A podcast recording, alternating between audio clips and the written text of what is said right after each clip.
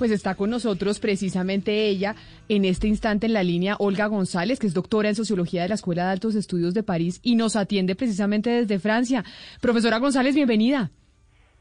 Gracias, buenos días. Bueno, nosotros aquí, digamos, en la mesa de trabajo, todos estamos eh, sumergidos en esa red social que es Twitter y recibimos insultos, eh, a veces felicitaciones, etcétera, etcétera. De lo que usted vio, de lo que ha podido encontrar en esa red social, ¿cuál es la diferencia de los insultos a hombres y mujeres? Bien, pues sí, la, el Twitter eh, colombiano, el Twitter político, pues lo siguen todos los políticos y lo siguen todos los periodistas. Y eh, pues, es normal, digamos, es un, está ahí todo el que quiera estar enterado, pero también se maneja mucho insulto, insulto venteado. Eh, la diferencia entre los insultos para hombres y para mujeres es que hay unos insultos que son sexistas, es decir, que se les dirigen a las mujeres por ser mujeres, que por ser supuestamente feas o supuestamente gordas o supuestamente eh, viejas o por su supuesta vida sexual o por su orientación sexual. Esto se les recrimina a ellas muy, muy fuertemente.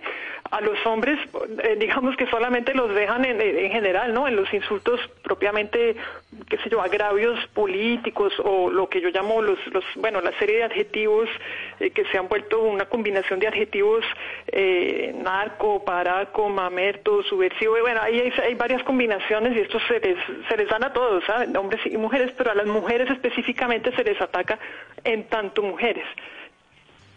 Sí, sobre todo por el aspecto físico, etcétera, gritonas, mejor dicho. Pero yo quiero, eh, profesora González, entender si ustedes pudieron, usted pudo clasificar un poco de quién, vienen estos insultos, es si hay un segmento de la población que está más proclive a generar estos insultos sexistas, hombres mayores o también hay mujeres o de qué partido político, de qué corriente política. Usted, usted pudo eh, mirar si esto eh, puede pertenecer a una categoría.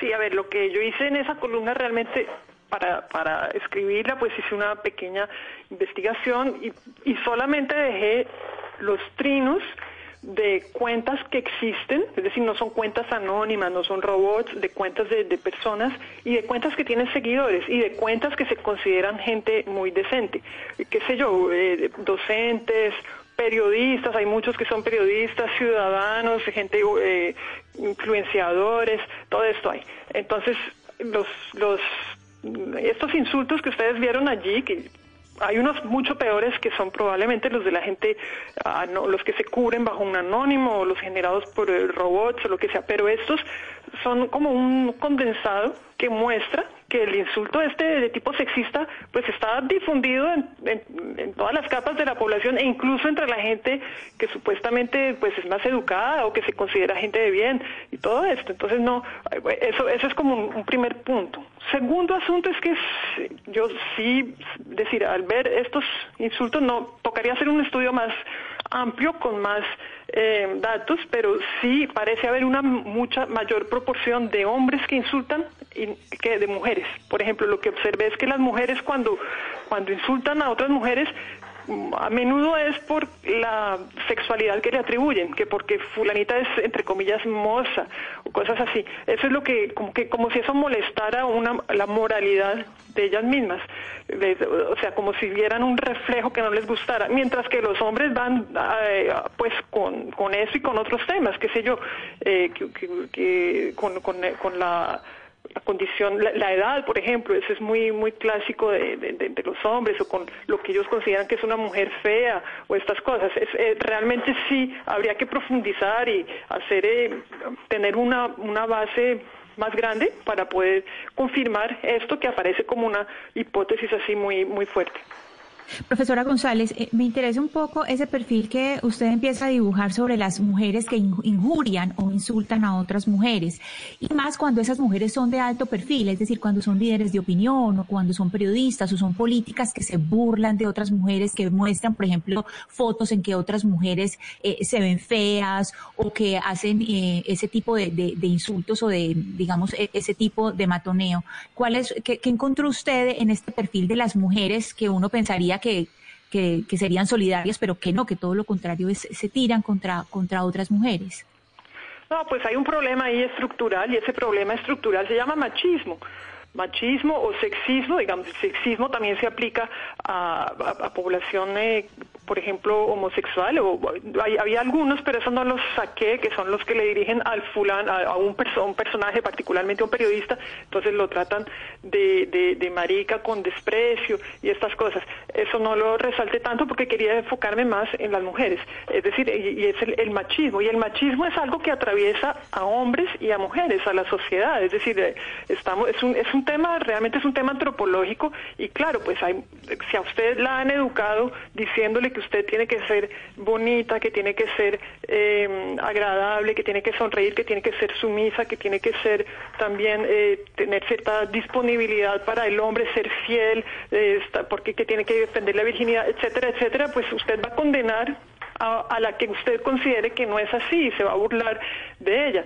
Quizás con la decir cada vez hay más conciencia de que eso es machismo y entonces hay más menos mujeres que lo hacen hay menos mujeres y hay y en cambio los hombres pues de alguna forma ellos no han sufrido porque yo creo que muchas mujeres eh, sean famosas o no famosas muchas mujeres a muchas mujeres nos han insultado de esa manera. Yo les pregunto a las que están eh, allí ahorita en, Blue Radio si alguna vez les han hecho un insulto sexista y me atrevo a, decir, a adivinar. todos los días, todos los días y a través de las redes sociales aún más, como le decíamos, metiéndose con el tema de que usted es la moza de no sé quién y consiguió un trabajo por haberse acostado con su jefe o que o le ponen fotos feas o le dicen una cantidad de cosas siempre además refiriéndose Juan Carlos al, eh, al físico de las mujeres es lo más habitual de los insultos. Es que, Exacto, mientras que los, los hombres, ellos no, ellos no se, es decir, a los hombres no, eso no les ha, no los ha acompañado toda su vida, porque ahorita en las redes eso está desbocado, y particularmente el Twitter, es decir, yo consulto Twitter no mucho porque, pues, tengo muchas cosas otras que leer y no puedo perder tampoco mucho tiempo leyendo todas estas, pero digo, pero bueno, no, no es posible, hay que, hay que poner un, un freno a todo esto y realmente eso fue lo que a mí me animó a escribir esa columna, es decir, Hombre, eh, nosotros, o sea, como sociedad procuremos como, bueno, eh, darnos cuenta de que por ese camino, el insulto, el sexismo, eh, el insulto en general, pero empecemos con ese, el insulto sexista, pues eso, eso es como, ¿cómo decirlo? no no es no es digno pues de, los de los ciudadanos. Yo pensaba que los pues incluso hay varios periodistas como les dije que también replican esto gente que tiene muchos seguidores. Digo pero cómo es posible es decir me parece que es bueno tomar conciencia y empezar a frenar. O sea mi, mi ánimo más que mostrar que fue fulanito fulanito esos son ejemplos que di. Pero lo que más creo lo, lo, que sería necesario es que se genere una conciencia y, que haya unas campañas desde los medios, desde los influenciadores, desde los periodistas, pues para que paremos con esta eh, ola pues así de, de, sexismo desvergonzado y que, creo que le hace mucho daño a la, a la deliberación pública. Hay algo que está pasando a propósito de, del impacto hacia la mujer y es que en Estados Unidos las grandes compañías dejaron de pautar en Facebook porque ahí estaba la concentración de la, la polarización, el odio y el ataque a la mujer. Pero también se resalta que las mujeres cada vez insultan más y insultan más fuerte. Eso también está pasando, ¿verdad? Bueno, no conozco lo que el estudio que diga que eso esté pasando, pero es posible, es decir, porque lo que les digo, el, el, lo que se ha visto en redes y lo que demuestra Trump es que esos algoritmos de estos sistemas están hechos para que suba en popularidad y suba en seguidores, pues el que tenga el que sea más, más eh, ¿cómo decirlo?, más procaz, el que, el que se exponga más, el que, el que haga prácticamente del insulto una diversión. Hay gente que lo, lo ha vuelto casi que un, un, entretenimiento o incluso una marca registrada. Hay influenciadores, pues que los, eh, si no, si no ponen dos groserías en cada trino, eso no, no, ya como que si les quitara valor. Y el algoritmo, desgraciadamente, hay gente que está trabajando en, en, otras partes diciendo los algoritmos tienen que cambiar porque eso no puede ser lo que de popularidad, eso contribuye como a, intoxicar el, el, debate, por ahí no es. Ahora, que sí creo que hay una toma de conciencia en, estos, en estas redes y en los gobiernos también para eh, moderar mucho más esos contenidos. Pues ya se vio con Trump, ¿no? Eh, que lo, lo fueron sacando de estas redes, pero no sé en Colombia en qué medida. Sobre eso. Es decir, eso también no. Sí, escucho. Sobre eso quiero preguntarle, profesora González, es decir, ¿qué hacer? ¿Qué hacer? Porque, porque digamos que con las redes sociales eh, ha aparecido una figura que no existe, que es el que hay personas que se consideran con derecho a insultar. El derecho al insulto, el derecho al insulto no existe. Pero ¿qué hacer? ¿De qué manera cree usted que conoce el tema, que lo está trabajando, que, que lo analiza? ¿Qué hay que hacer para que este tipo de comportamientos eh, totalmente perversos no, no, no perduren en, en, redes sociales, no se, no, no, se posicionen fuertemente? Y lo que usted está diciendo, por ejemplo, personas que la siguen porque resulta que esa persona ha hecho del insulto un modo de vida. ¿Qué hacer en esos casos, profesora González? Yo, yo, pienso que lo primero, realmente lo primero es tomar conciencia de que existe un problema. Es decir, de que hay sexismo, de que hay machismo, de que eso se, se pueden decir las cosas. Tenemos eh, rivalidades, no todo el mundo está de acuerdo con todo el mundo, pero podemos expresarlas de otra manera. La argumentación tiene un, o sea, uno tiene un vocabulario gigantesco como para concentrarse en unas palabras que van a, están destinadas a ofender y a ofender eh, exclusivamente por su condición. Eso es lo, primero. Y lo segundo, hacer campañas, lo que les decía, por ejemplo, hacer campañas desde los medios, de, hablar con los influenciadores, ustedes que están en este programa, bueno, hablar con, con ellos y, comentarles sobre esto. Por ejemplo, pongo un ejemplo, eh, la, los que tienen, decir, los comentarios, la gente se desboca especialmente en los comentarios. ¿Por qué? Parece que eso como que les da eh, popularidad o algo así. Pero ¿qué pasa con los cuando una cuenta permite que cualquiera entre a dejar comentario de cualquier forma, pues van, siguen más, siguen llegando. Entonces yo pienso que, es decir, los, los, los que manejan estas cuentas también pueden exigirles a sus comentaristas, a la gente que, que llega allí, pues a que no, que no se aceptan comentarios sexistas, que no se aceptan comentarios racistas, etcétera, etcétera. Es decir, en últimas, sí.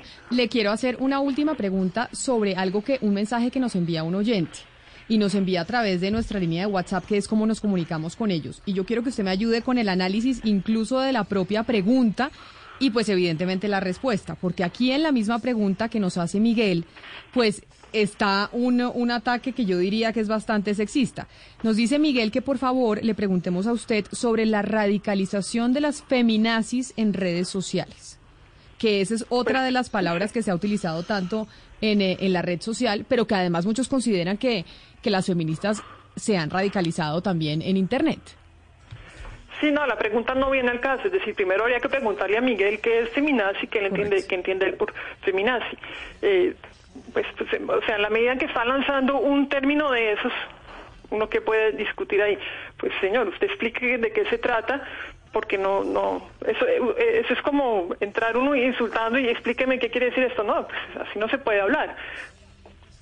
Pues es que precisamente le ponía la pregunta como ejemplo de lo que pulula todos los días como insulto a través de la red social y es un poco a lo que usted hace referencia también en su en su columna publicada en La silla vacía haciendo un análisis de lo que está pasando con las con las agresiones sexistas a través de internet y por eso pues nos parecía interesante hablar con usted, profesora González, y agradeciéndole de antemano que nos haya atendido hoy aquí desde París.